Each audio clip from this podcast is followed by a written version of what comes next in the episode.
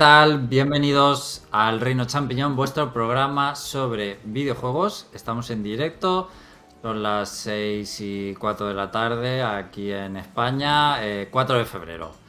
Hacía ya más de lo normal que no nos veíamos, ¿verdad? Eh, bueno, tres semanas desde el último programa, pero ya estamos aquí. Eh, a cambio, pues mm, está mal que lo diga yo a lo mejor, pero traemos un programa muy interesante, la verdad, contenido muy interesante porque vamos a hablar no solo de posiblemente el mejor videojuego o uno de los mejores junto al Hi-Fi Rush que ha salido eh, de lo que llevamos de año, como es el Fire Emblem Engage, el nuevo juego de Fire Emblem, es del que vamos a analizar hoy en profundidad, sino que eh, vamos a saltar un poco a otros medios que no son videojuegos, vamos a saltar a series, vamos a hablar de la serie de las sofás y vamos también a hablar del libro de Ask Iwata. Vamos a saltar a otros medios, pero para seguir hablando de videojuegos. Eh, merece mucho la pena, seguro, hablar de, esta serie y de este libro también. Bueno, estamos en directo en el reino.net, nuestro canal de YouTube. Como siempre, la gente que queráis seguir en la grabación del podcast en directo, pues tenéis esta forma de seguirlo y de usar el chat para ponernos pues todo lo que queráis, preguntas, comentarios, insultos, opiniones, eh, alabanzas lo que os dé la gana. De momento ya está por aquí y Zanagi al que le damos un saludo y voy a pasar a saludar otra vez de nuevo a la gente que está conmigo hoy aquí en el programa acompañándome. Andrés, buenas tardes. Hola, muy buenas chicos, ¿qué tal? ¿Qué tal Andrés? ¿A qué has estado jugando? Pues al Fire Emblem precisamente, llevo un buen vicio. Cada vez que tengo un rato me pongo. Esta mañana me he puesto una hora y he estado solo una hora preparando personajes, cambiando el arma, mejorando armas, comprando cosas. O sea, solo preparándome para la batalla y al final no he hecho la batalla, pero bueno, ya lo tengo todo listo para empezarla mañana seguramente.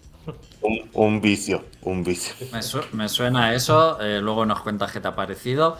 También está por aquí Jorge, buenas tardes. Buenas tardes tal, Jorge? ¿Has estado jugando algo? Eh, sí, me he estado pasando. Bueno, estoy con Yuri jugando a, a la saga de Sly, los Sly Cooper. Nos hemos pasado el 1. Y luego a ratos también estoy jugando al Metroid Prime Trilogy. Eh, me he pasado mm. también el primer Metroid 1 y el Prime 1. Y estoy ahora con el 2, un poquito avanzado. Y poco más, poco más. Qué guay, qué guay. Eh, ¿Dónde lo estás jugando? Estoy jugando la versión de Wii, pero estoy jugando una versión modificada para jugar con teclado y ratón. Y me está pareciendo una delicia. Los originales los tengo por aquí, eh, que, que ahí se ven. Eso iba a decir. Ya, vale. Si tú los tienes originales, a lo mejor en más de un formato. Tienes, sí, sí, sí. Luego tengo el, para la Wii tengo el Trilogy también. Entonces. Pues bueno, pero es, más que nada por la chorrada de, jugarlo lo encontré para jugar en teclado y ratón. Y la verdad que está. No sé quién ha hecho la adaptación con el emulador de, Wii, pero va fenomenal, pero fenomenal. O sea, es un otra, otro tema. Ahí, me alegro. Bueno, está también por aquí Félix. Buenas tardes. Buenas tardes a todos. ¿Qué tal, Félix? Muy bien, como siempre. Siempre bien, jugando algo. Pues aparte de lo que suelo jugar habitualmente, he descubierto un juego bastante antiguo que no sé si os sonará. ¿A alguien le suena un juego llamado Aquaria? No, pues no. Para que os hagáis una idea, es un juego bastante añejo que, que, salió solamente en Steam y que es básicamente Echo de Dolphin, pero con una waifu. ¿Cómo no? Mm. Perfecto para ti, ¿no? ¿Habéis jugado alguna vez al, juego este de Mega Drive Super Mega Imposible de Echo el Delfín? Sí, claro. Suena, ¿no? Eh. Pues pone muchísimo. Imaginad lo mismo, pero lo mismo, pero en vez de eso, una mujer pez. Sí, sí. Ya. Perfecto para ti, lo que he dicho, vamos. Waifu. Todo lo que lleve waifu eh, tiene tu visto bueno, ¿no? Sí. Muy bien. Bueno, y por último está por aquí Spy. Buenas tardes. Hola, aquí desde la esquina derecha, en pequeñito. Eh, eh, a ver, si me preguntan en lo que he jugado, eh, a ver, honestamente he estado Eh, bueno, est- estuve ocupado tratando de avanzar en el Neon White porque estaba cerca de terminarlo. Eh, ojalá poder hablar de él en- en un, en un futuro. Y, pero, pero de repente ha llegado el Fire Emblem y se ha quedado todo el tiempo que tenía. En, parte, a ver, igual, igual no sé si yo soy muy lento, pero bueno, llevo, bueno, llevo 44 horas y, y digamos que estoy ingresando a, digamos, el, eh, la, la última parte de la historia del juego, que, que creo que te la puedes pasar en menos tiempo, pero bueno, es lo que me ha tocado, digamos. Bueno, has olvidado tu vida al Fire Emblem, ¿no? Básicamente. Eh, ya lo contaré, mejor, Venga, me- me- mejor no profundizar más ahora. me parece bien. Eh, también saludamos en el chat a Carlos David y Zanagui dice que se ha comprado por tercera vez el Persona 3 portable y por segunda el Persona 4 Golden. Bueno, hay que recordar también estos dos grandes lanzamientos eh, de lo que llevamos de año, traducidos con textos en castellano. Yo no me los he comprado todavía, pero seguro que lo hago. Eso sí, no parece que vaya a salir eh, edición física de estos juegos, para los que estén interesados. Eh, bueno, vamos a comenzar a, a comentar pues lo más mainstream del momento, que yo creo que en la serie de, de Last of Us está todo el mundo hablando de la serie, comentando en redes y demás, la verdad. Pero me he encontrado con que mis compañeros eh, no ha visto ninguno la serie todavía, quitando a mí mismo. ¿Verdad? Eh, ninguno la ha visto. No. Nada. Yo no tengo ni HBO. Yo básicamente, hasta que, hasta que no hay una temporada entera, no lo voy a ver. Bueno, vale.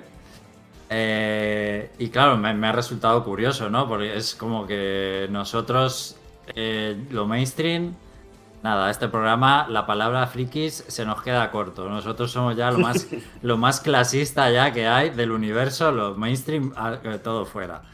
¿No? Entonces, bueno, mm, no voy a, voy a intentar ser... ¿Has silenciado, Andrés? Ah, está, Andrés, está silenciado, si es que estabas hablando.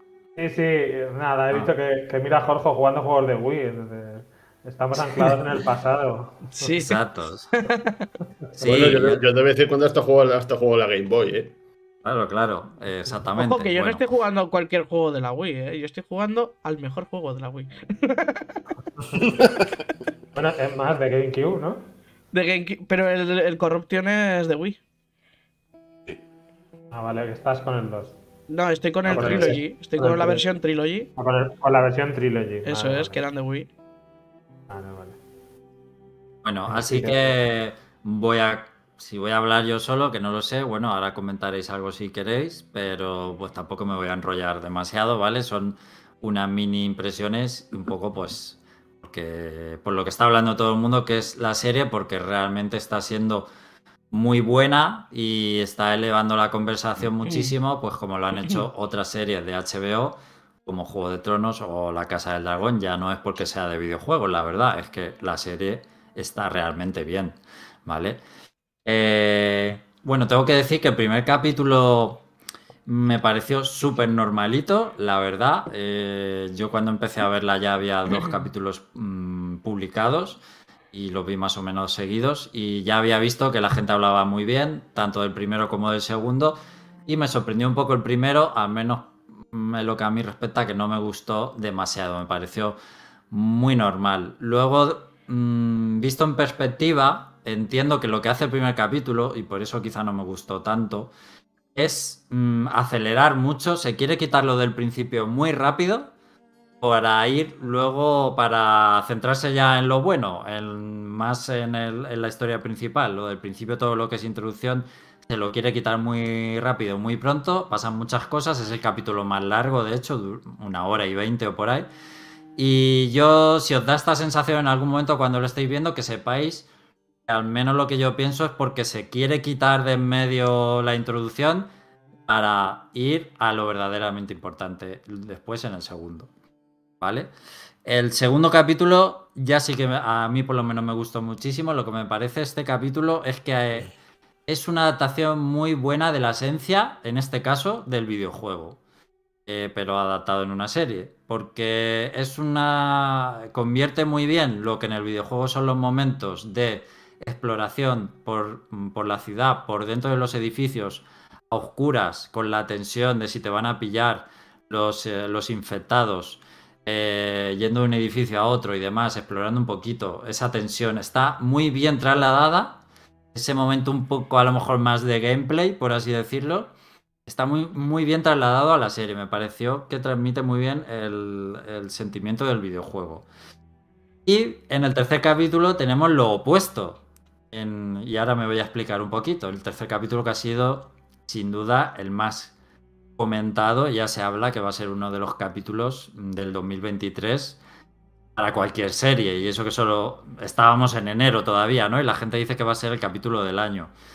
Es, es un poco adelantarse demasiado porque no sabemos qué más series van a salir o si va a haber capítulos mejores. Pero eh, ha cobrado mucha dimensión el episodio porque, bueno, es, es cojonudo el episodio, la verdad. Eh, pero en este caso han aprovechado para hacer otra cosa que también está muy bien, que es eh, contar la historia de los personajes del juego de manera que no se puede hacer en el juego, solo se puede hacer en una serie. Es decir, han aprovechado que estamos en un formato que es una serie para explorar mucho más las historias y hacerlo en el terreno de, una serie de televisión. Cosa que en un videojuego no se puede hacer. Mm, digamos que en la parte de la zona de cuando conoces a Bill, para el que recuerde un poco, se conozca mucho el videojuego, pues toda la parte un poco de gameplay eh, de, esa, de esa parte la han eliminado prácticamente, la resumen muy brevemente.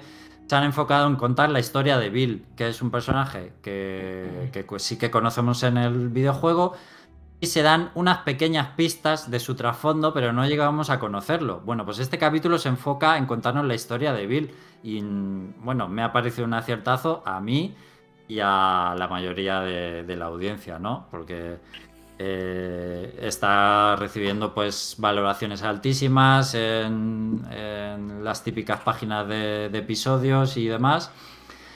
Y bueno, también ha polarizado mucho el videojuego, porque el videojuego, ¿no? El episodio, porque está recibiendo review bombing. De hecho, es muy curioso como vas a las valoraciones del segundo episodio, casi todo es un 10, y luego hay un poco de 9, de 8, eh, pero no hay prácticamente ceros y unos. Pero si vas a las valoraciones del 3, ves que todo es 10 y todo es ceros. Ahí es cuando sabes que hay un trasfondo que es el hate, que es un episodio muy con temática LGTB y Q, no sé si me dejo alguna letra, perdón.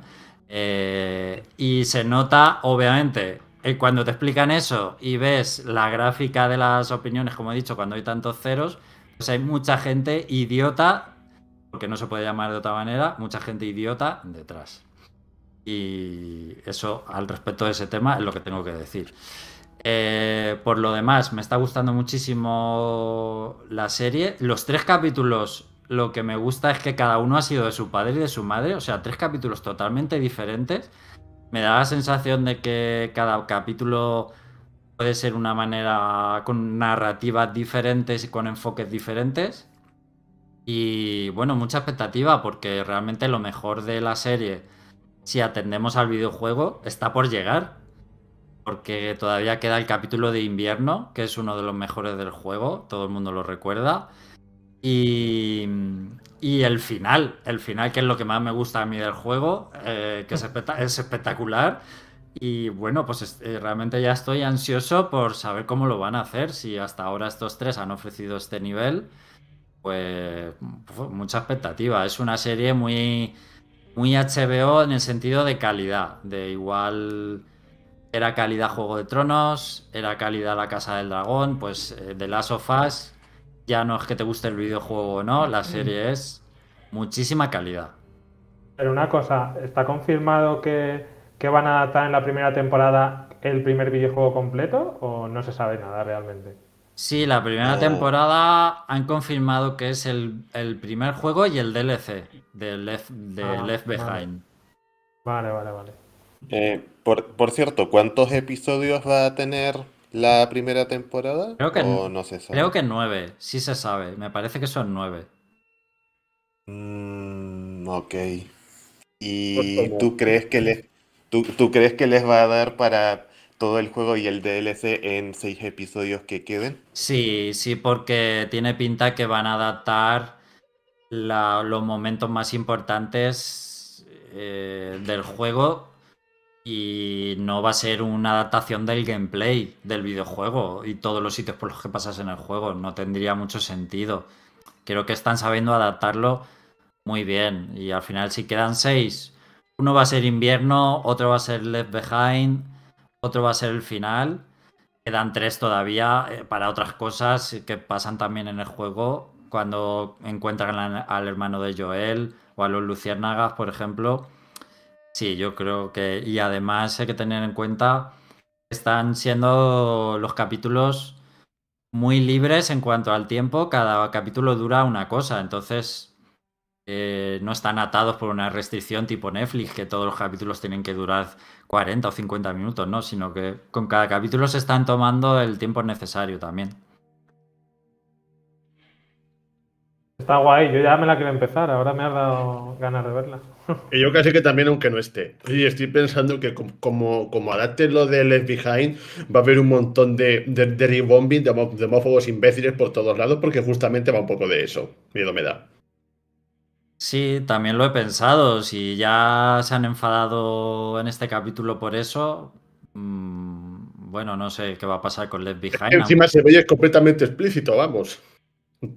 Sí, no aunque sé si lo- habrá controversia al meter eso. no lo sé qué va a pasar, pero me da igual. No le vamos a dar tampoco más relevancia a, a dar voz a, a este, a este tipo de gente tampoco. Yo creo que cuanto más lo ignoremos mejor.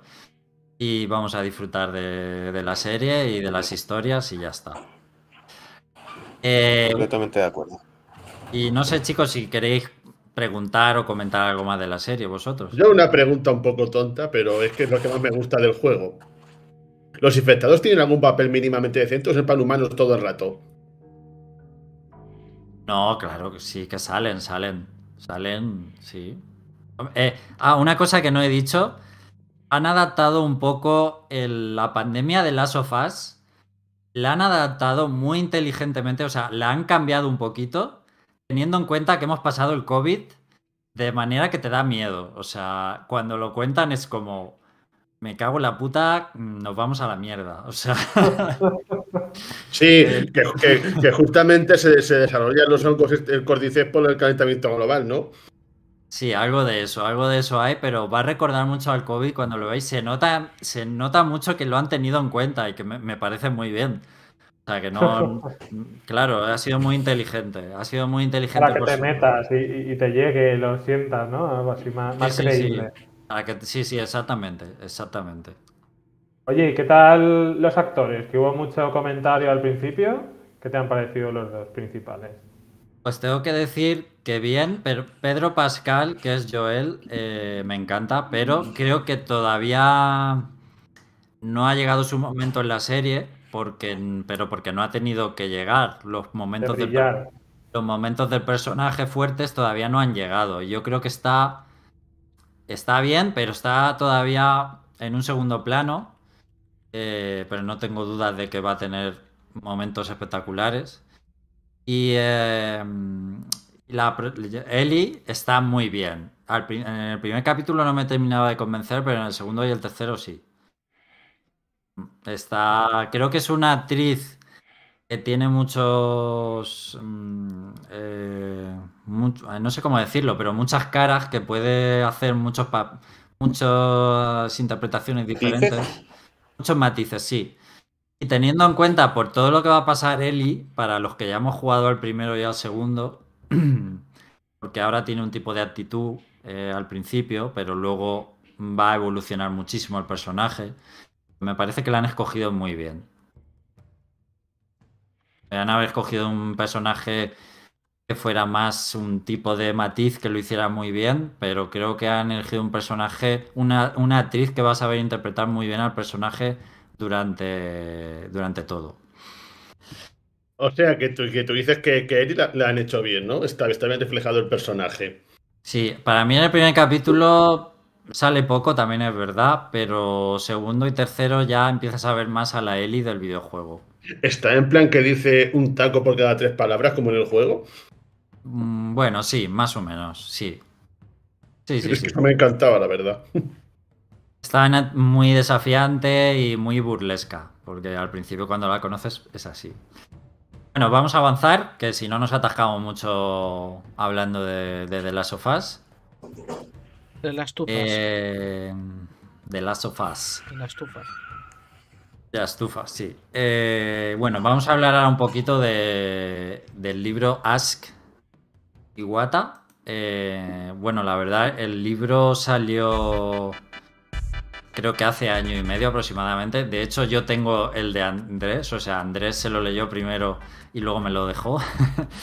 y yo he tardado como un año en leérmelo, pero porque no, no he tenido tiempo. Me iba leyendo a ratejos y ahora estas semanas la verdad es que le he pegado un empujón y me lo he terminado. Pero creo, Andrés, que este libro merece ser comentado igualmente el tiempo que haya pasado. Es memorable de comentar. Sí, a mí me gustó, me gustó mucho. Es- Está muy guay conocer un poco Miyamoto y otros de la industria, cómo se influenciaron o influenciaron a Iwata o viceversa y tal. Está guay. Pues sí, y como no habíamos hablado de él, creo que, bueno, pues merece la pena que comentemos un poquito del libro para que lo conozca la gente en general y en un programa de videojuegos me parece indispensable que, que se hable de este libro por, por memoria Iwata, la verdad. Eh, lo primero que hay que decir, porque creo que hay gente que todavía puede estar un poco confusa, es que no es Mm. las conversaciones del Iwata Ask que se subían en la web de Nintendo, de, de Iwata entrevistando a gente. Eh, tiene alguna declaración que, según el libro explica, puede estar extraída de ahí, pero no. Eh, el libro lo que extrae es de la web eh, Hobo Nikan Itoi Shimbun, es el diario japonés donde escribe eh, Shige Sato Itoi. Eh, pues de ahí se extraen mm, declaraciones de Iwata porque solía eh, solían colgar entrevistas suyas, pues reflexionando sobre la vida o dando entrevistas a Iwata. Él solía hablar mucho en, el- en este diario, en esta revista online.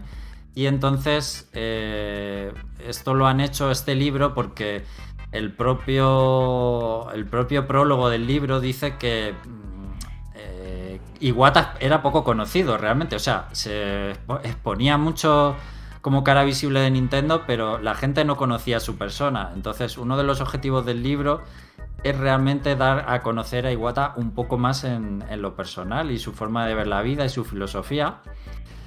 Eh, y estas, eh, este libro, pues la verdad es que lo consigue. Sí, Spy. Eh, no, solo es un solo es un detalle. Por eso el título que digamos hace referencia a Iw- Iwata Ask, eh, o o las entrevistas de Nintendo que dijiste antes, pero invirtiendo las palabras, preguntando a Iwata, Ask Iwata. Efectivamente.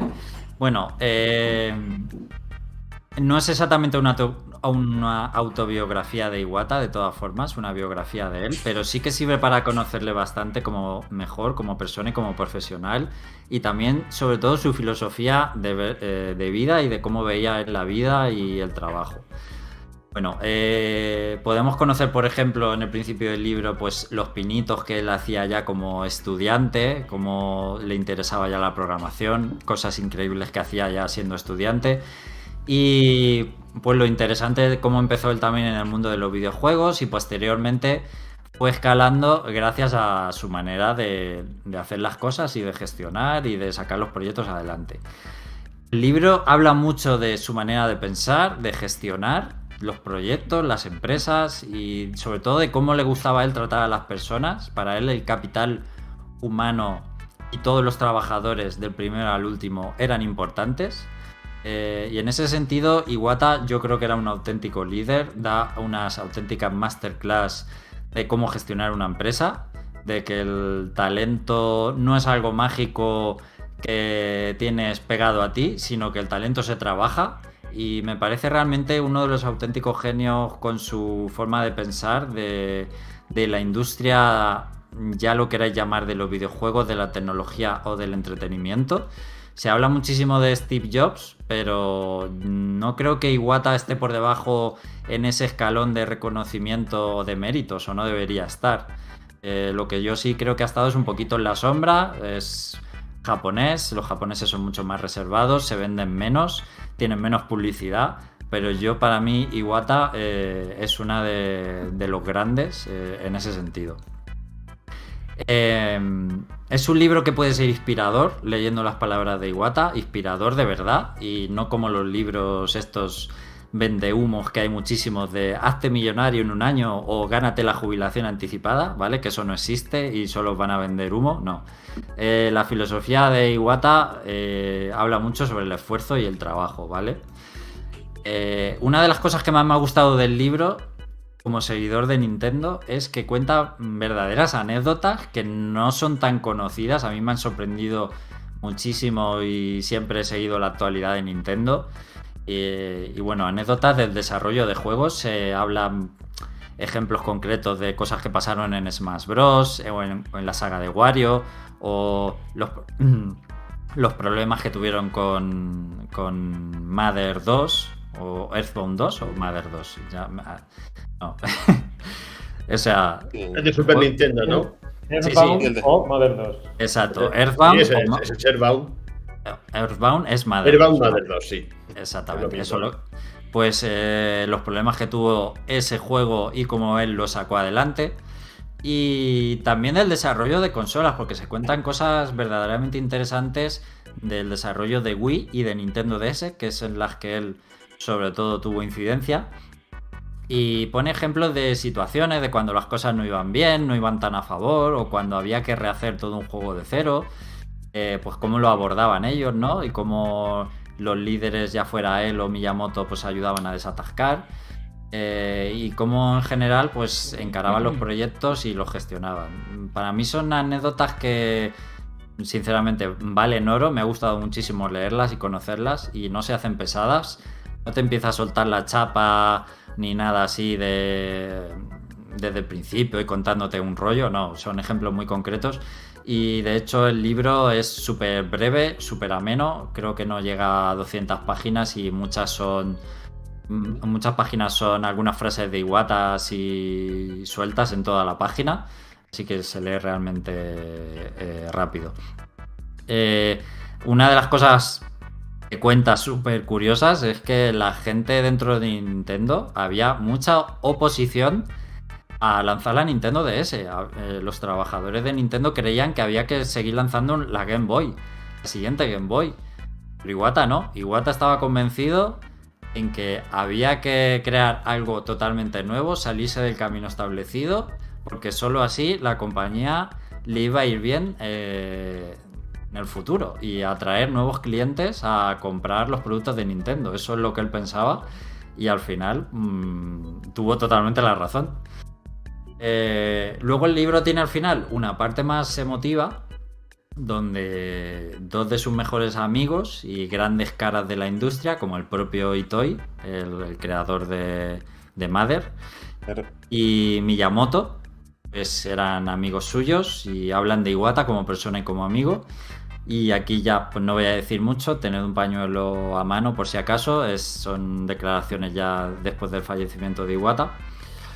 Y bueno, eh, lo puse también en, mi Twitter, pero para mí eh, puede ser raro decir esto, pero eh, de una persona que no conozco, como es Iwata, que no la conozco, por desgracia no la llegué a conocer, pero es una persona como que la sigo echando en falta, la sigo echando de menos eh, por algún motivo de, las personas, de personajes públicos que todos conocemos en nuestra vida.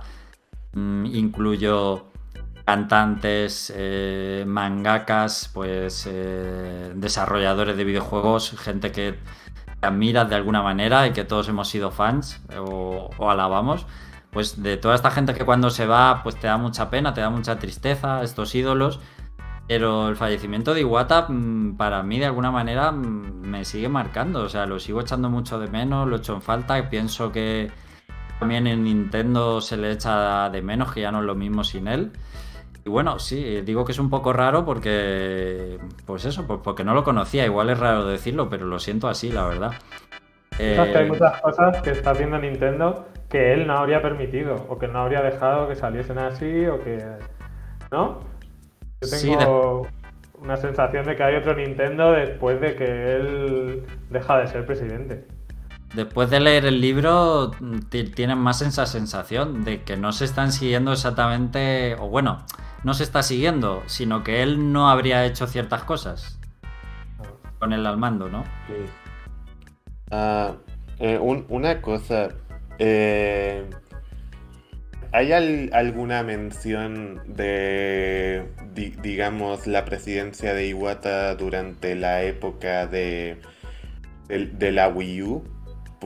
porque, porque pienso que, bueno, eh, sumando a sus a, su situación de salud más, crítica, que ahí se empieza a ser más evidente, creo que ahí, digamos que ahí es donde se pone a prueba de verdad el liderazgo de Iwata.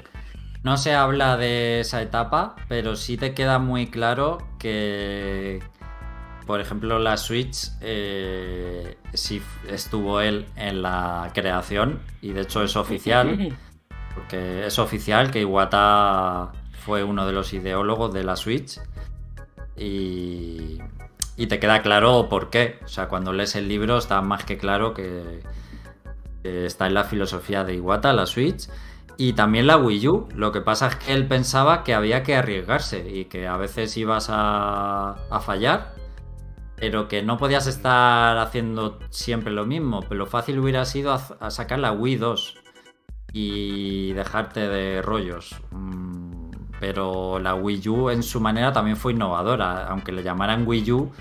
En realidad era un producto nuevo, un producto que, que no salió bien, pero que, que, sí que tenía cosas nuevas. Yo creo que la Wii U lo que, lo que hizo fue ayudar a crear la Switch, porque la Switch es la Wii U, pero, pero bien hecha. Entonces, bueno, yo creo que, son piedras en el camino que a veces se encontraban, pero sí que no se habla demasiado, se habla sobre todo de la época de, Wii y DS y, y, más anécdotas del pasado, de... Sí, de anécdotas, pues eso, de juegos de Game Boy o de, o de NES o de, del Earthbound se habla bastante. Eh, de, cómo se, de cómo se creó la saga Smash Bros. La crearon Sakurai y Wata juntos en los fines de semana. Eh, bueno, pues son ese tipo de anécdotas realmente curiosas. De, cuando Iwata empezó a incursionar en el mundo de los videojuegos, también decía. Sí, sí, todo eso se habla bastante de, cómo empezó él. Con el Balloon Fight, ¿no? También. También se habla de él del Balloon Fight, del primer juego de, NES en el que se conocieron Miyamoto y Wata, que es el, Hot Rally de la NES, me parece. Y, además, y además creo que, también tiene algo que ver con el primer Kirby. De Kirby no habla mucho, la verdad. Eh. Me suena a mí, me suena a mí que el primero lo hizo él. Sakurai, Sakurai y Miyamoto estuvo hablando de del color de Kirby o algo así, o sea, pero, me, suena que tiene alguna influencia en Kirby. Eh, porque creo que era presidente de HAL, ¿no? En esa época. Iwata. Sí, yo creo que sí. A él le llamaban Kirby eh, dentro de Nintendo. O sea, la gente de confianza le llamaba Kirby a Iwata. Es una de las cosas que cuenta el ah, libro. ah, vale.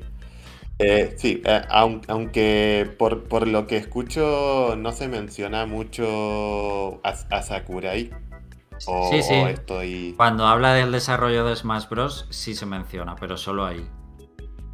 Ah, ok, igual me extrañaba un poco, teniendo en cuenta que también era muy cercano con Sakurai. E, eso se sabe.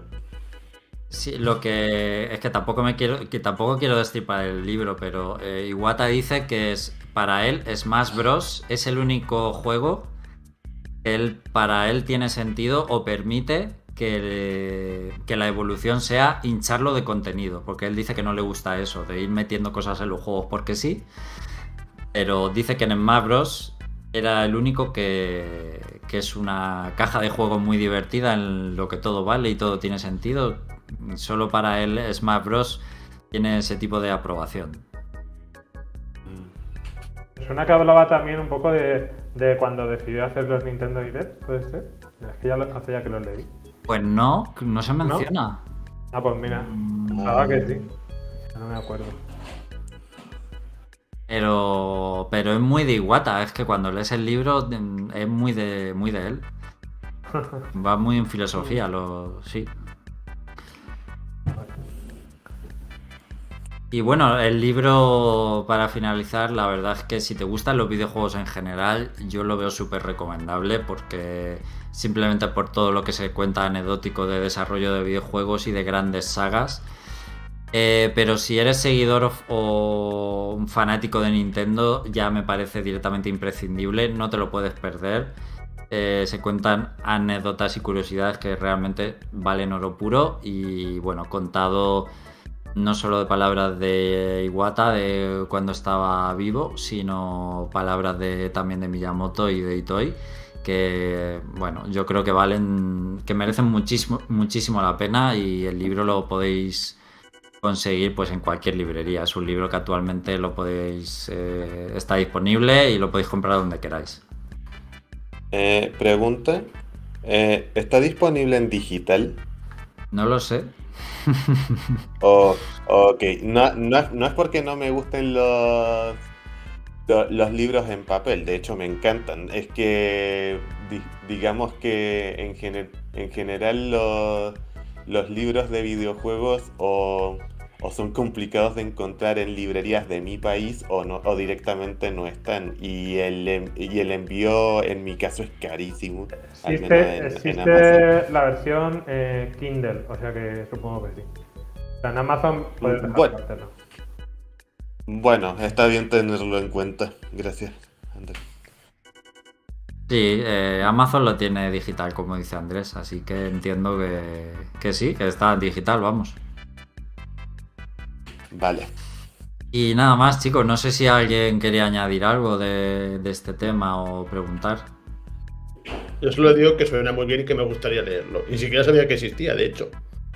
Pues debéis, debéis leerlo. Yo creo que es un libro que hay que, que hay que leer.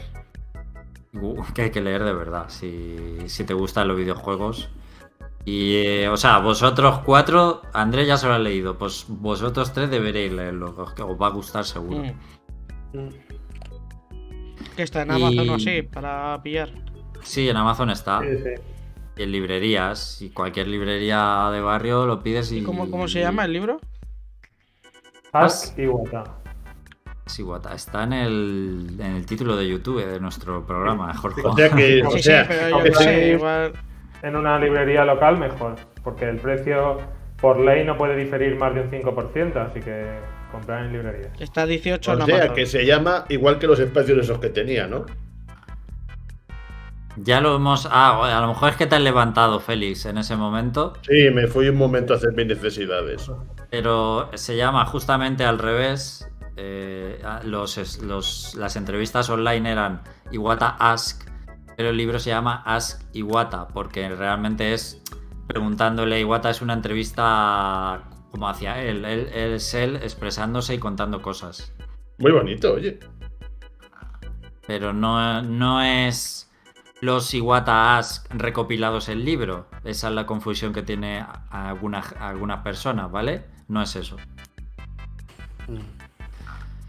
Bueno, pues sin más, eh, antes de pasar al análisis del Fire Emblem Engage, sí que queríamos comentar pues de actualidad un poquito brevemente simplemente el lanzamiento de Hi-Fi Rush porque eh, hubo una Xbox Direct y lo más interesante fue eh, un juego no anunciado Microsoft y Bethesda pues lanzaron justamente ese mismo día que es el Hi-Fi Rush. Y mm, es un juego desarrollado por Tango Works fijaos que es eh, el estudio de Shinji Mikami que ha lanzado juegos como el Evil Within o este el Tokyo Ghostwire este y no tiene absolutamente nada que ver es como un juego muy colorido y muy cómic y disponible en el Game Pass. Ha llamado mucho la atención pues, por esta estrategia comercial de, de no ser conocido a lanzarse y está gustando muchísimo, todo el mundo que lo ha probado. Creo que de aquí eh, no hemos tenido oportunidad ninguno de jugarlo, pero en general las opiniones están siendo súper positivas. Hay gente que dice que podría ser un juego de Sega de, pues de la época de Dreamcast y demás, que parece un juego muy de Sega. La verdad es que es un juego eh, en tercera persona, perdón, en tercera persona muy aventurero que no se hacen muchos hoy en día y los combates son eh, con ritmo, siguiendo el ritmo. Bueno, no sé si habéis tenido oportunidad de verlo un poquillo el juego y qué os, qué os parece, si tenéis algo No que es, decir. No, ¿cómo no se- es uno que es así como un Devil May Cry de acción. Mm, No. ¿Cómo se llama? ¿Me lo puedes repetir para que lo Me busque? suena mucho eso, de uno, de, un- de uno de hacer combos siguiendo el ritmo que te enfrentas a robots. No, no, no, no, no, no. Es muy, es muy colorido, es como un cómic en movimiento o una serie Ah, animada en A mí me recuerda, porque estaba viendo Alex algún vídeo ahora, me recuerda al. Ay, ¿cómo se llama? Este de Clover, el Beautiful Joe. Me recuerda un poco y al. Ay, a otro, no caigo ahora cómo se llama. Me recuerdan al. al Hero 101 o cómo se llamaba este. Wonderful 101. Ese, al Wonderful. Me recuerda un poco a ambos, no sé si por. por el aspecto o por. no sé. Bueno, Así de primera, ¿sabes? visualmente yo creo que visualmente es más un Jet Set Radio para que os lo visualicéis. Sí, sí, un poco sí. Pero bueno, eso, el concepto del juego no tiene nada que ver con el Jet Set Radio. Hi-Fi Rush, ¿no? Es el que dices, ¿no? Hi- Hi-Fi Rush, he dicho, no sé qué he dicho antes, no sé si lo he dicho. Sí, hi-fi, lo, lo has dicho. lo has dicho. Eh, Hif- Hifi Rush. Hi-Fi Rush.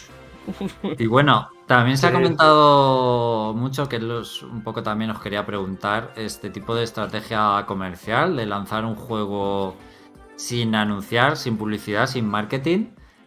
Eh, claro, yo creo que se lo puede permitir una compañía como Microsoft, Xbox, es algo muy grande, pero realmente no creo que lo puedan hacer muchos estudios esto. Y de hecho, pues he escuchado, he leído bastantes tweets sobre que se, se desaconsejaba totalmente a los estudios hacer esto y que el marketing era una buena estrategia de marketing era muy importante de cara a tu videojuego, sobre todo a los estudios medianos y pequeños.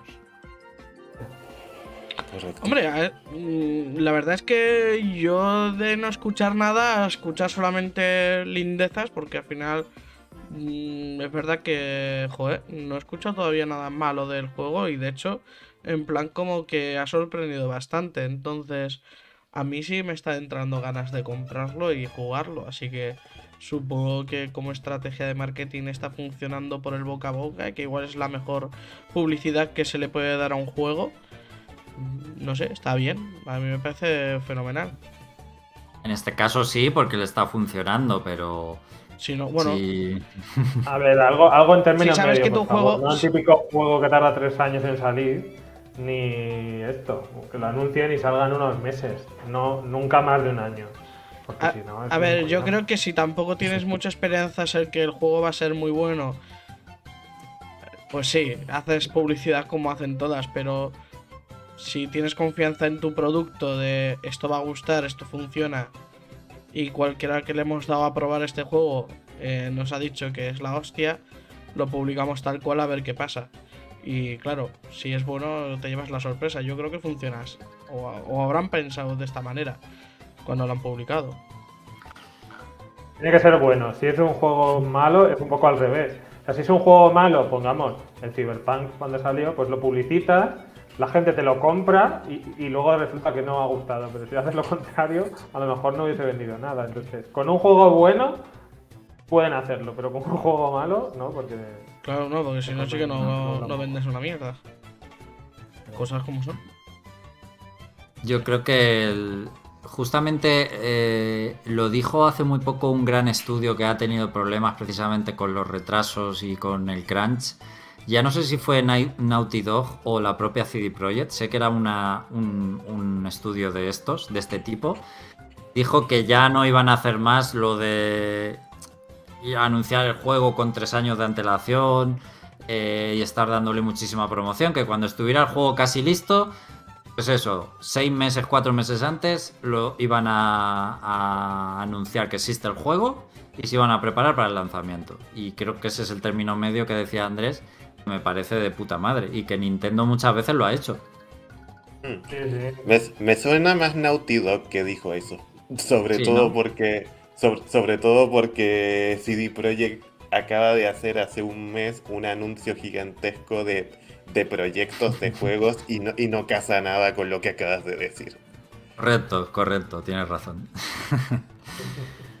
bueno, pues ahora sí, nos vamos a ir, eh, Jorge, al análisis de Fire Emblem Engage. Vamos a cambiar la temática, la ambientación musical.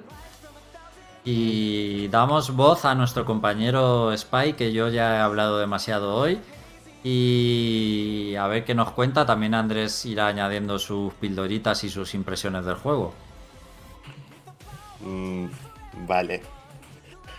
Ay, bueno. Y yo que pensaba que el análisis de Bayonetta era, era complicado, pero bueno. El, Puede ser tan difícil, es, un, es un Fire Emblem. Al final, Sí. la, la rueda no la habrán reinventado.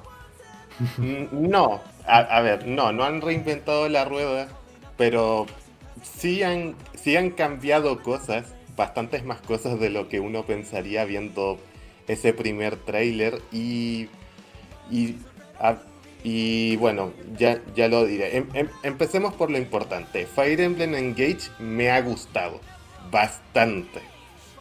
Sin embargo, también pienso que es un juego con muchas carencias y con muchas virtudes, todo junto y mezclado a la vez.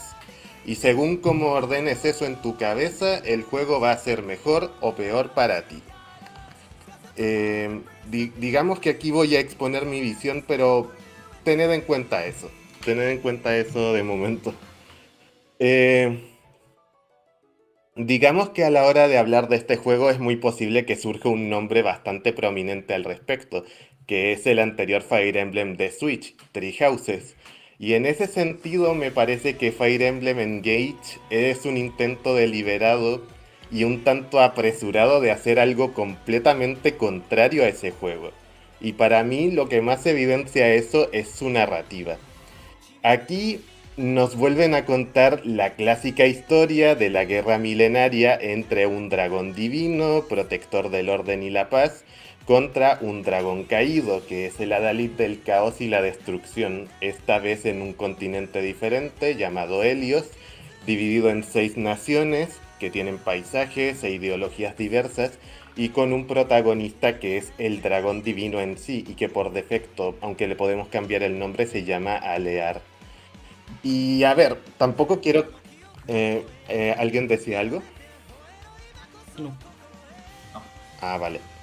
Ok. A ver, eh, tampoco quiero que se me malentienda. No estoy en contra de un Fire Emblem con una historia más directa y fácil de seguir para otro tipo de público. De hecho, me gustan ciertos detalles de la trama y personalmente el prota me ha caído bastante bien.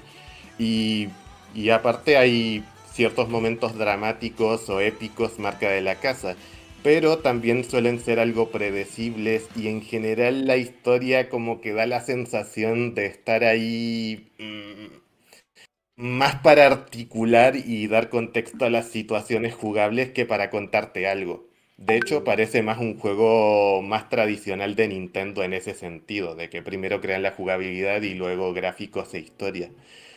Y sobra decir que es un contraste absoluto con la historia de Fotland en Three Houses.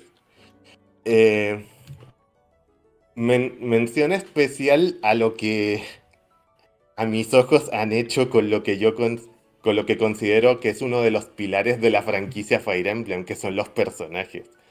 Ojo, no digo que sean sosos, de hecho los diseños me gustan bastante y sus personalidades eh, son bastante curiosas e incluso, digamos, especialitas en muchos casos. De hecho, hay, hay un meme muy, muy claro al respecto que me mostró mi hermano, que es la primera impresión que te da es por qué el, el protagonista es tan raro, básicamente aludiendo a su aspecto.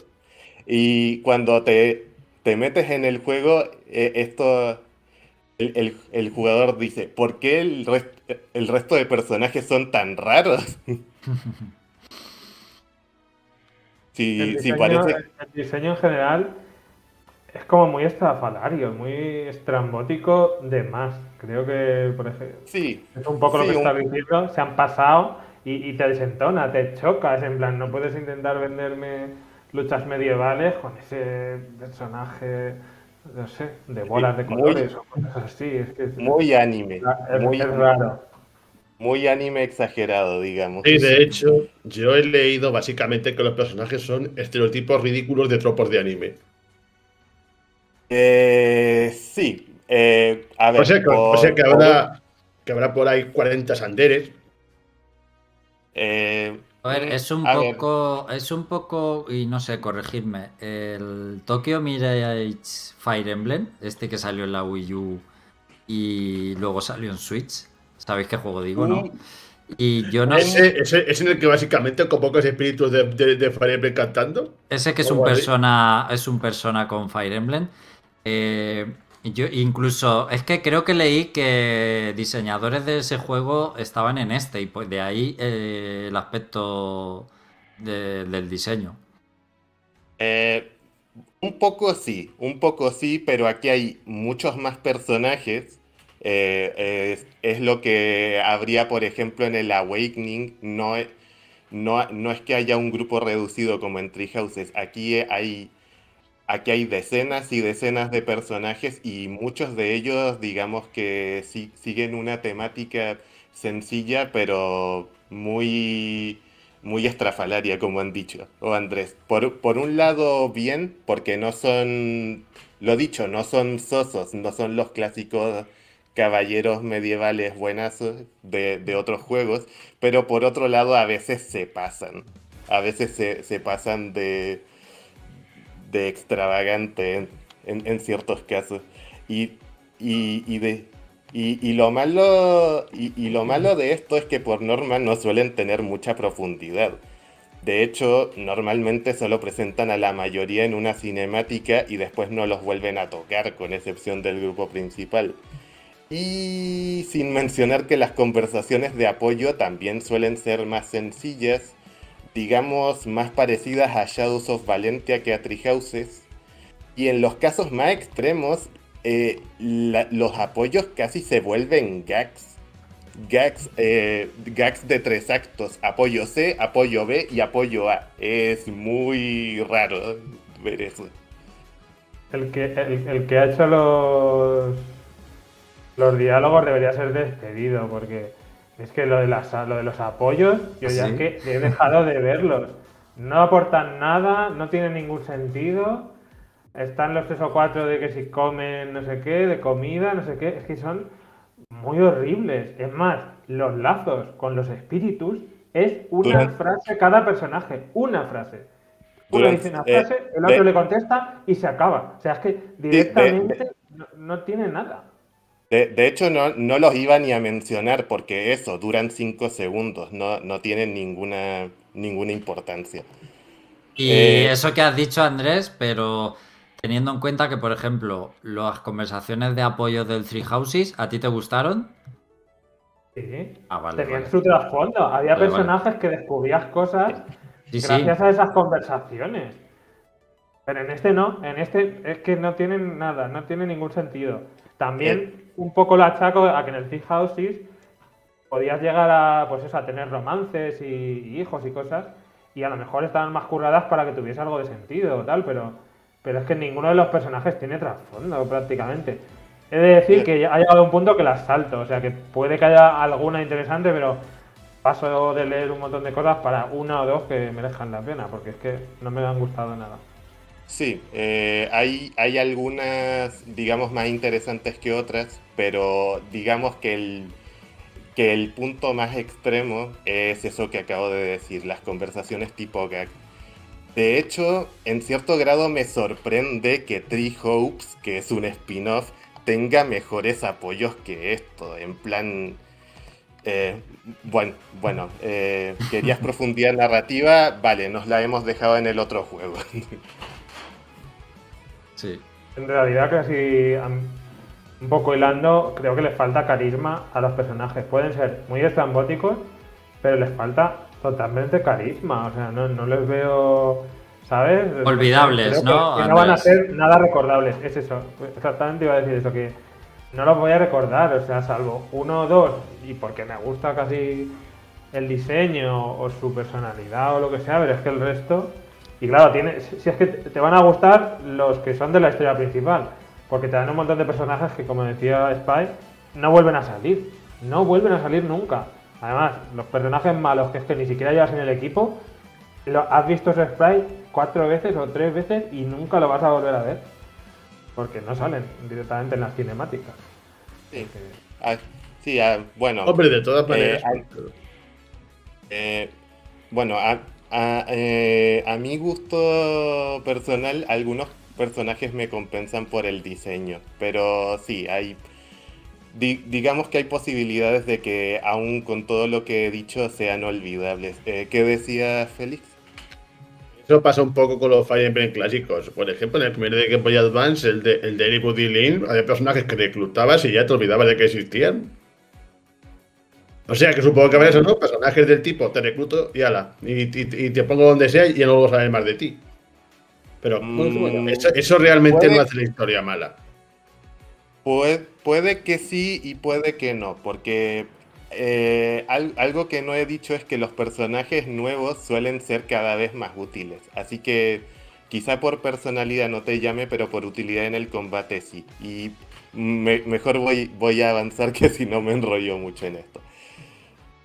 Eh, a ver, en donde el Engage ya empieza a despuntar un poco más es en su estructura. Eh, digamos que al estilo de los Fire Emblem de 3DS, tenemos un mapa por donde abordar misiones principales y secundarias, además de que aparecen escaramuzas en batallas que ya hemos terminado para ganar dinero, recursos o experiencia. Eh, eso, en misiones que ya, que, que ya hemos completado. Que, que por cierto, eh, los recursos sirven para mejorar las armas. Eh, Además de eso, tenemos al estilo de Treehouses una base de operaciones que podemos recorrer en tercera persona, llamada el Somniel, donde, digamos, eh, hay, hay varias cosas que podemos hacer análogamente a, a ese anterior juego. Podemos comprar armas, mejorar esas herramientas con materiales, como ya he dicho, entrenar a, las unidades, tener las conversaciones de apoyo y realizar distintas actividades que son las que dan sentido a este espacio. Es- estas actividades, a diferencia de Treehouses, no están atadas a una gestión estricta del tiempo. Eso ya no existe. Y aunque algunas están limitadas, están, mm, digamos que están pensadas directamente, están pensadas muy claramente para distraerte de los combates, más que para, digamos, mejorar a tus protagonistas o darte alguna recompensa, ya que varias de ellas han pasado a ser directamente minijuegos, como la pes como por la pesca, hay un minijuego de pesca, eh, tienes una mascota que puedes cuidar, ah, hay, hay tres minijuegos de entrenamiento que son distintas cosas de pulsar botones y sticks. E incluso hay un shooter arcade a lomos de un dragón, que se me ha sorprendido bastante. Es- eso para algunos fans les parecerá una chorrada, pero a mí me ha encantado encontrarme con esas actividades que además tienen distintos niveles de dificultad que vas desbloqueando, ya que te hacen desconectar de tener que pensar tus movimientos a cada turno a simplemente querer superar tus puntuaciones de cada juego sin importarte lo más mínimo si te dan una recompensa o no. Mí es un poco el espíritu de los minijuegos de la saga Layton, después de resolver no sé cuántos puzzles seguidos. No Pues después de lo que me has dicho, los probaré, porque he pasado de ellos totalmente. O sea, no. Ni los he probado. O sea, cuando me han dicho lo que era, he dicho, ¿qué? Hacer sentadillas para mejorar no sé qué. Digo, ¿para qué Eh. voy a hacer esto? Y no lo he hecho. Es es decir, si- sigue estando lo de la cocina que funciona más o menos igual que en Treehouse, que, que te da beneficios, pero es eso, lo haces una vez para conseguir el beneficio y te vas. No me refiero tanto a eso. Aguántame un momento para actualizar el chat, Spy. Eh, pues Carlos David nos comentaba cuando hablábamos del Hi-Fi que es un juego que sale en el Game Pass día 1 en un mes, en un mes muy flojo como enero, pues eh, obviamente son los puntos a favor para que también haya funcionado. No necesita mucha publicidad para tener muchas descargas. Eh, Mouse Bastion decía que la compañía de No Man's Sky ya solo anuncia juegos cuando están listos para Eh, publicar. Hello- pues Hello Games. más les vale también. Eh, también pues saludamos por aquí a Sirobel, a Cealot. Eh, Cealot comenta ha sido su cumpleaños, pero ha estado trabajando ayer y hoy y se ha comprado el Fire Emblem eh, Engage. Así que felicidades a Cealot y ya tendrás tiempo para jugar, seguro. Eh, y ya está, poco más. Ya pues ya te cedo el turno otra vez. Mm, vale. Bueno, igual es un poco, es un poco cosa mía porque hay... eh, di- digamos que no he jugado a tantos Fire Emblem, pero los que me... Los que yo he jugado, mm, como que he tenido ciertos problemas de ritmo, eh, llegado a cierto punto. Por ejemplo, el, el Shadows of Valentia me agotó tanto combate seguido y, un poco intrascendente también. Y, y el, y el Tree Houses, aunque me, me gustó bastante, digamos, la mezcla de gestión con estrategia, di- digamos que so- sobre todo ya bien entrada la segunda mitad, me, me agotó un poco la, la parte de gestión, tener que, di- digamos, vel- velar por, por mis alumnos tanto más que en la primera mitad y, y con combates mucho más difíciles. En, en- en este caso me, me gustan los minijuegos porque te, te permiten, digamos, eh, hacer era una actividad dentro del juego para descansar a tu ritmo y que, digamos, no, no te satura. Eso sí, eh, tengo que admitir que hay algunos minijuegos mejores que otros. Y en general hay ideas en este hub, el Somniel, que también parecen estar un poco a medio hacer. Pero creo que es mejor dejar eso para el videoanálisis, ya que ahora sí voy a hablar del aspecto más importante de este juego, que son los combates. El combate de Engage regresa a las raíces más clásicas de la saga, con su triángulo de armas, sus, uni- sus unidades medievales individuales y dentro de unos mapas relativamente contenidos y con objetivos muy clásicos, aunque dentro de lo que cabe se hacen variados. Aunque eso no significa que siga todo igual, ya que se retocan varias de las ideas de Treehouses y de los juegos de 3DS.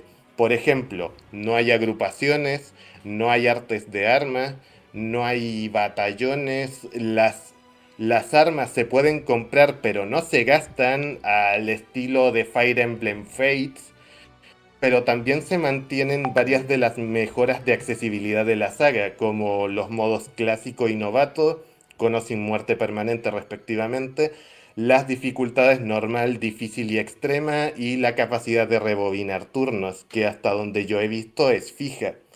Hace, no puede ser expandida, pero ya te permite usarla varias veces desde el principio. Creo que a- lo más, lo más novedoso que han metido es lo del triángulo de armas que, que, puedas hacer una ruptura. eh, sí, es- eso, es- Ah, lo voy a eso lo hablar voy a ahora. explicar. Perdón. Sí, eso lo voy a explicar después. Ah. Eh, a ver, eh, en, a ver, en cuanto a las novedades, la más, digamos, flashy o la más llamativa son las invocaciones. Las invocaciones de personajes clásicos de la saga, que en este juego se llaman emblemas.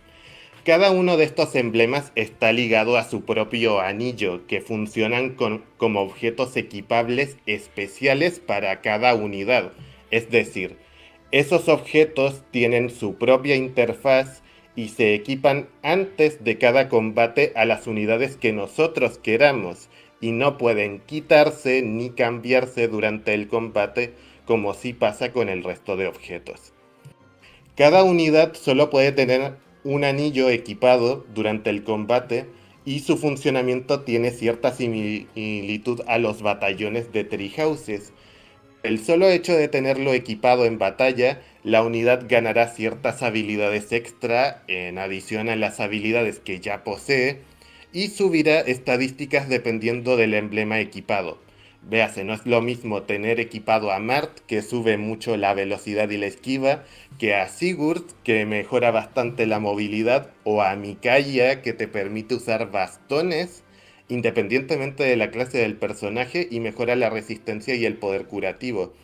En general, casi todos los emblemas tienen algún tipo de boost muy específico, eh, salvo, a ver, de los 14 que hay, creo que dos se repiten un poco, pero los otros 12 tienen un tipo de bus muy específico y que te hace que sean bastante útiles cuando te acostumbras a usarlos en las unidades de tu elección. Eso ya me parece, digamos, interesante para darle más opciones a tus unidades, ya sea mejorando las utilidades que ya tiene o dándoles características ajenas que por la clase que manejan no deberían tener. Pero también hay otra cosa que puedes hacer con, los emblemas, que es fusionarlos con su respectiva unidad. Esto funciona igual, salvo que además de las ventajas que he comentado, las fusiones tienen ventajas adicionales como habilidades extra, armas insignia del emblema en cuestión bastante fuertes y movimientos especiales exclusivos de cada emblema que solo podemos usar una vez cada vez que fusionemos y que son muy espectaculares hablando de un Fire Emblem. Véase combos con varias armas, ataques de muy larga distancia o tácticas que afectan al terreno o mejoran a varias de tus unidades a la vez, convirtiendo a las unidades fusionadas en recursos muy valiosos y que hay que aprovechar cuando las activamos, porque las fusiones solo duran tres turnos y dependen de una barra de energía que solo puedes recargar haciendo que la unidad actúe o en casillas específicas. ¿Qué ibas a, decir? No, creo que nada. Ok, escuché algo. Creo que Jorge hizo un ruido, pero ya está. Vale. ¿No? ¿Qué va? Vale. Vale. Bueno. Ok, además de eso, hay ciertos ajustes a la jugabilidad clásica de Fire Emblem que me han parecido muy interesantes como por ejemplo el triángulo de armas que, ha comentado Andrés, que sigue siendo el mismo, hachas vence a lanzas, que vence a espadas, que vence a hachas, lo típico. Pero aquí solo aplica para la unidad que inicia el golpe. Y además no es que hagas más daño ni tengas más precisión si tienes ventaja de arma, sino que simplemente desarmas al enemigo, lo que ha dicho Andrés de la ruptura. Eh, desarmar eh, impide los contraataques de la unidad enemiga solo durante el siguiente ataque que reciban, lo que da cierto valor estratégico al triángulo, pero hace que la mayoría de unidades puedan ser rematadas con más de un arma y no centra todo el juego en esa mecánica ni la hace tan abusiva como en mm, puede ser en los Fire Emblem de Game Boy Advance que he visto que es más prominente el triángulo de arma. Eh, además, eh, además han, incluido nuevos tipos de unidades ligados a clases concretas, como las unidades de Chi, que bloquean ataques a aliados adyacentes y tienen la vitalidad al máximo, o las unidades de refuerzo, que pueden hacer pequeños ataques adicionales si tienen al enemigo a tiro mientras otra unidad ataca como si fuera una versión simplificada y nerfeada de las agrupaciones de los juegos de 3DS. Además que hay cambios en otros tipos, como por ejemplo los acorazados, son inmunes al estado de ruptura, por lo que el triángulo de armas no funciona en ellos. Eh, también también se ha tomado cierta inspiración de Treehouses para los jefes, ya que como los monstruos en ese juego, los bosses ahora suelen tener varias barras de vida, además de que pueden tener habilidades ocultas al avanzar en la pelea, e incluso algunos pueden usar emblemas, por lo que te pueden hacer ataques poderosísimos y para los que el juego te avisa para que no te arriesgues sin razón, digamos. Final, finalmente la interfaz me ha gustado un montón. Es muy limpia, es muy clara, permite entender y navegar toda la información relevante con facilidad. eh, tiene textos bastante más adecuados para jugar en portátil que en Treehouses y juega y, y cuenta con animaciones de combate mucho más expresivas. Por tener, tiene hasta un minimapa para ver la zona de combate, toda la zona de combate y el alcance de cada unidad en todo momento y no solo al, pausar el juego. Eso me ha gustado un montón. Y bueno, mm, eh, en, en general, en, en general me, ha gustado, me han gustado bastante eh, el estilo de juego de este Fire Emblem, pero quiero poner una nota negativa que es un poco los contenidos del pase de expansión. Que a ver, al menos de momento solo te da recursos, objetos de personalización y dos emblemas nuevos. Eh, a ver, he dicho que hay 14, pero de esos dos son del pase de expansión. Así que hay 12 en el juego normal y hay, y hay dos en el, en el pase de expansión. Uno te lo dan gratis llegado a cierto momento de la historia y el otro te lo tienes que ganar en un mapa ciertamente largo y con ciertas peculiaridades, como que los enemigos tienen autoni- autonivel y me da a mí que va a ser una puñeta para gente que se ha pasado el juego cuando salga en el resto de estos mapas. El, el caso es que hay el caso es que hay dos y en el futuro van a haber cinco más. Y honestamente los que hay son muy buenos y muy ventajosos para ciertos combates. Muy, Me da- muy rotos, muy rotos. O sea, Y- y- y- yo no los tengo, algo yo, yo no los tengo, pero Tiki está muy rota por su habilidad rotísima. que puedes dársela a cualquier personaje. Le da una piedra, que- que le da una piedra resurrectora Claro, claro. a o un, sea, a- a un personaje. Todos sabéis el, el típico personaje que te dan uno al principio, que suele ser un campesino o algún personaje que no destaca mucho, con una habilidad que se llama crecimiento adicional, algo así, Sí. que si la usas, luego se convierte, tiene unas estadísticas brutales. Bueno, pues esa habilidad puede pasarla tiki a cualquier personaje. Ya ves. Entonces, Claro. si puedes hacer ahí unas Sí. bestias, Si, Eh, si te has comprado el pase desde el principio y empiezas el juego con win. eso, porque si... claro, ¿Eh? ¿El qué? Un pay to win. Sí, ¿sabes? es un pay to win. Sí, es- eso, es, eso es lo que quería decir. A ver, eh, Ti- a ver, Tiki, mm, a ver, no es tan pay to win porque te la dan después de completarte el mapa súper largo, que hay gente que se ha tirado más de 50 turnos en ese mapa, pero igualmente me da algo de pena, no porque sean personajes queridos, ya que personalmente no tengo tanto recorrido de la saga, sino porque se ve que están bastante trabajados a nivel jugable, tanto el mapa como los personajes, y podrían ser una muy buena recompensa por terminarse el juego y no tener que pagar más por ellos. Honestamente, yo creo que tendría más sentido.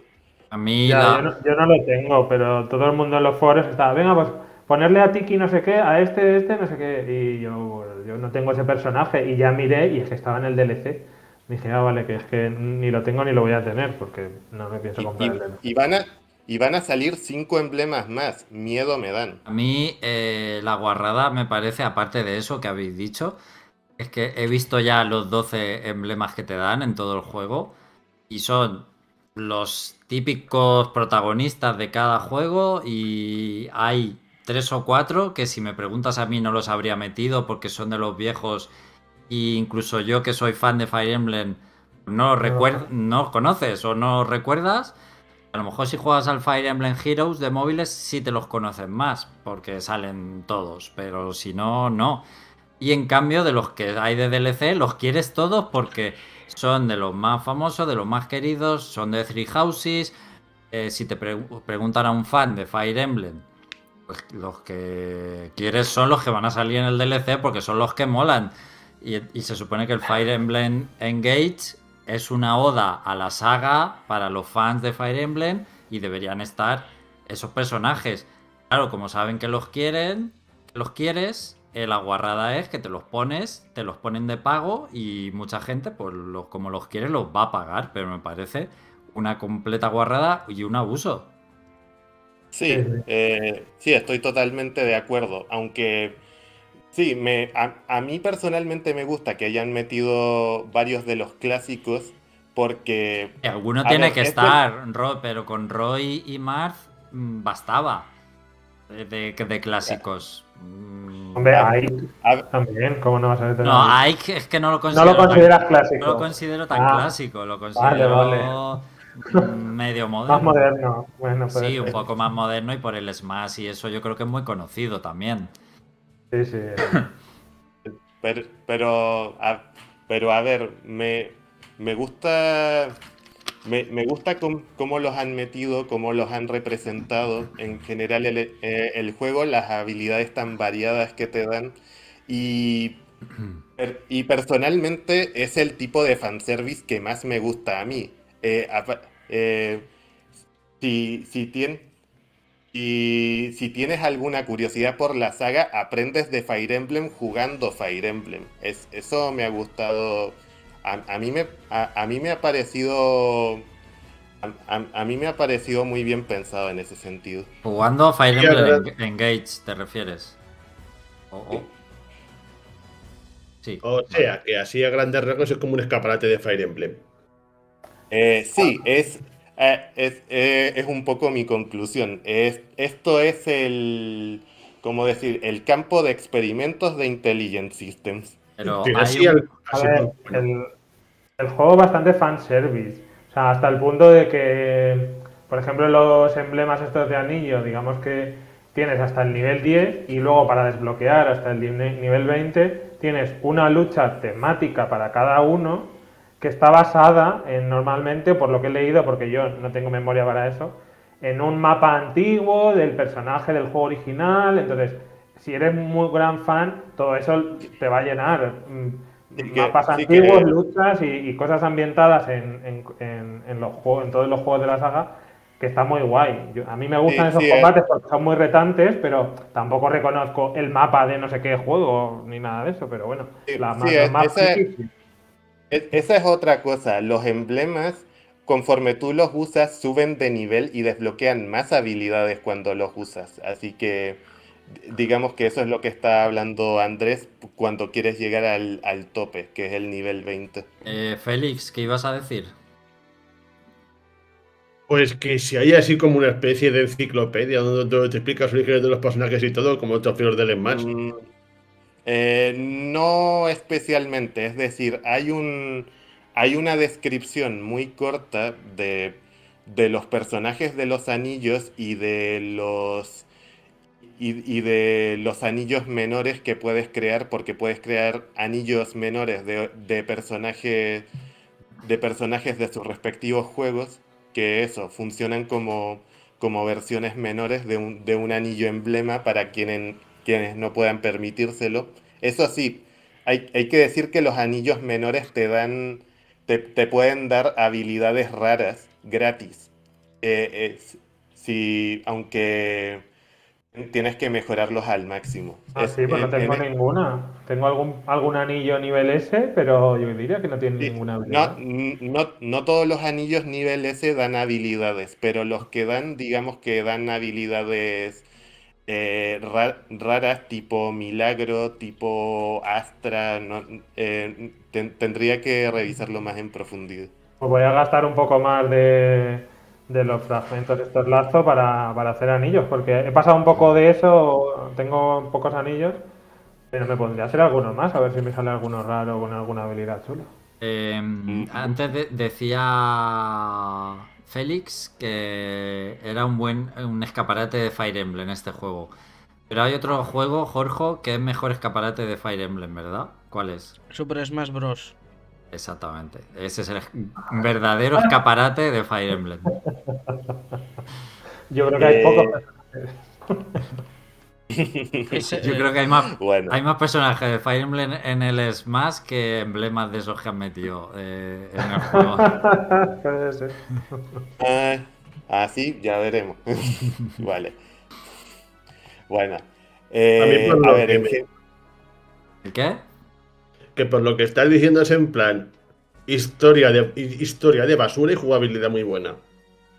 Sí, es, exacta, es exactamente eso. A ver, eh, en general me, es que también me han quedado muchas cosas por decir. Falta otra cosa muy, muy, muy buena del juego. Venga, Venga, dila. A ver si la, si la dices. Eh, bueno, a ver, ¿no? Eh, a ver, bueno, igual me han, me han quedado muchas cosas por decir, digamos. Eh, véase las ideas un poco extrañas que podían ser una base para novedades de futuros Fire Emblem. También, como mencionamos, el papel que tienen los emblemas fuera de los combates, lo de que suben de nivel y que tienen cierta influencia en el cambio de clase y en la mejora de armas. También el apartado técnico que también tiene sus luces y sus sombras, aunque la música me parece de 10. Bueno, ese, pero, es el otro apartado. Ese es el otro apartado que yo decía que es sublime. O sea, Sí, la música la es música, la una música de este juego, la, la música de este juego es de 10. No admito debate al respecto. es súper, súper, súper buena. Y, y es, y eso que estamos en enero. eh, me, me sorprende encontrarme un- una banda sonora tan, tan buena, como que te hace eh, creerte más los, los combates y la historia que la propia historia, digamos. Sí, la verdad que sí. Te pone en tensión más que lo que está pasando. Eso es verdad. Es muy bueno, es muy bueno. De, de acuerdo. bueno, chicos, vam- Y- vamos a cerrar el Fire Emblem ya, ¿vale? Eh, Eh, sí, sí, sí, sí, lo, lo estaba terminando. Y, y bueno, también tiene funciones online, tiene multijugador online, hasta tiene un semi-editor. Eh, No, es, es que, es que de verdad, este, este juego, a pesar de todo lo que nos podamos riar- reír de él, en el apartado contenido no es un juego hueco, ni mucho menos. Eh, bueno, di- digamos que como dije antes, este, bueno, por eh, hasta ahora, digamos las impresiones avanzadas que tengo son que este Fire Emblem Engage mm, es el sujeto de pruebas de Intelligent Systems. Tiene más de un aspecto regulero y cosas que directamente podrían parecer una herejía a los a fans de la saga, pero por otro lado tiene ciertos detalles como el ritmo, la música y el sistema de combate que lo convierten, desde mi humilde opinión, en el Fire Emblem más divertido que he jugado nunca. En, serio. De, de hecho, para mí, la sensación que me ha dado en muchas ocasiones es que Intelligent estaba iterando y barajando ideas para su próximo Fire Emblem y llega un productor de Nintendo y dice que tiene que tener un juego en X años. Pues ellos piensan, lo que tenemos no nos da para un juego entero, pero lo juntamos con una, con una historia sencilla, un poco de fanservice, apuramos las mecánicas lo, lo que podemos y lo sacamos. Y al menos con ese pensamiento yo creo que no les ha quedado nada mal, al, al menos desde lo que yo considero importante. Ya eh, he, he dicho que, que la valoración puede variar bastante según el prisma, según lo veas. Aunque yo le pongo sin pestañear un 8. Andrés, ¿estás de acuerdo con lo que ha dicho Spy? ¿Tú qué opinas? Sí, la verdad es que estoy bastante de acuerdo en todo. El juego engancha mucho y sí que es verdad que la historia está ahí, pues la pasas porque quieres ver lo- el, el siguiente mapa. Creo que se han dedicado mucho a, pulir la jugabilidad y los mapas. O sea, prácticamente te diría que ningún arbusto está puesto ahí porque sí, o las columnas en, en las zonas de edificios porque están para que los uses o porque los va a usar el enemigo, cómo le dejes el hueco y, o sea, está todo muy pensado y muy... Tienes que preparar todo, o sea, desde colocar las primeras unidades, si pones aquí el hacha o pones aquí la espada o viceversa, puede hacer que pierdas un mapa o no. Me parece que está todo, tienes que andar, bueno, yo lo estoy jugando en difícil y tienes que andar un poco con cuidado con todo y, es lo que lo que a mí siempre me ha picado en los Fire Emblem, el rollo que sea un reto, que los que quieran jugar los, los, los mapas. Y sí que es verdad que está muy lleno de contenido, pero si eres un... por- Porque está muy lleno de contenido porque creo que han adaptado muchas cosas del juego de móviles o han querido hacer como su versión en el juego de, del mo- de los móviles, porque por ejemplo lo de la fabricación de los anillos estos es aleatorio, te puede salir uno muy malo o uno muy grande. Es, y es cosas muy así. gacha, es muy gacha en ese Eso sentido. es, es. Pero si eres un fan antiguo de Fire Emblem como yo, puedes pasar absolutamente de todos esos extras, vas a la historia principal y a las misiones misiones secundarias, digamos, pero no simplemente a los a las escaramuzas, que son enemigos y ya está, mata enemigos, Sí. sino que hay mapas adicionales que sí que son, tienen su parte de historia o su personaje o lo que sea.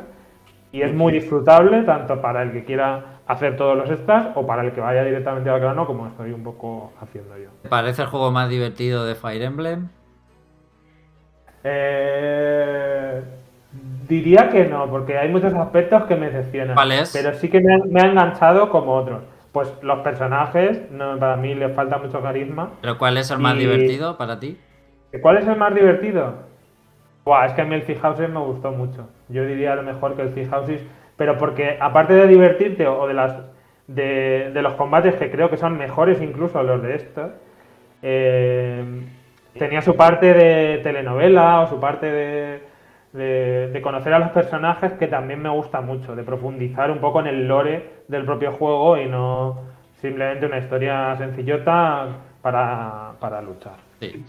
Eh, Para mí ah, no. Perdón, ¿cuál, fue- cuál, cuál Fire Emblem decía? Three Houses. El Houses, el último. Ah, el Treehouse, de acuerdo. Felix, Para mí los personajes de Treehouse son jodidamente únicos y para mí, y si ahora me estás diciendo que en este próximo los personajes, me parece que me voy a ahorrar 60 euros, porque no creo que pongas una Switch en mi vida. No, lo siento, pero si no, hay, De acuerdo. si no hay historia buena, para mí no hay Fire Emblem que valga. De hecho, ya era un juego que no me llamaba nada la atención y ahora con lo que has dicho me llama todavía menos. No, no, De pues el juego engancha mucho y si empiezas no puedes dejar de jugar. O sea, si quieres seguir jugando pero porque... yo quiero una historia mínimamente decente. No, no, no, no una tontería de, de per- de personajes es- es- estereotipados de anime para llenar.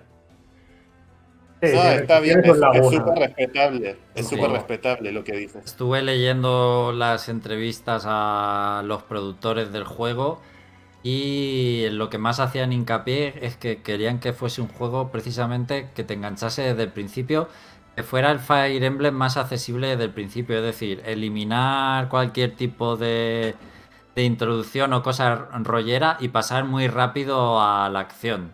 Eso es lo que ellos eh, en este Fire Emblem era un poco su, su desafío y lo que querían conseguir. Es lo que ha dicho Andrés, Sí. más o menos. Yo, yo diría que lo han conseguido, porque además es de los pocos Fire Emblem donde no he quitado las animaciones de las luchas, que en muchos Fire Emblem tardan muchísimo, son muy largas. En este no las he quitado, son muy rápidas y las, las. Sí, y están muy bien hechas en general. Mm. Muy bien, pues ha quedado interesante, muchos puntos de vista eh, sobre Fire Emblem Engage y bien descrito. Eh, nos vamos a ir. Despedida. En- no- nos veremos en dos semanas. Muchas gracias por escuchar, ya sea en directo o en diferido. Gracias a la gente del chat por estar acompañando y escribiendo. Gracias a Jorge, a Spy, a Félix, a Andrés. Y lo dicho, si no pasa nada, nos vemos en dos semanas con más. Hasta luego, bye. Hasta luego. Luego. Hasta luego.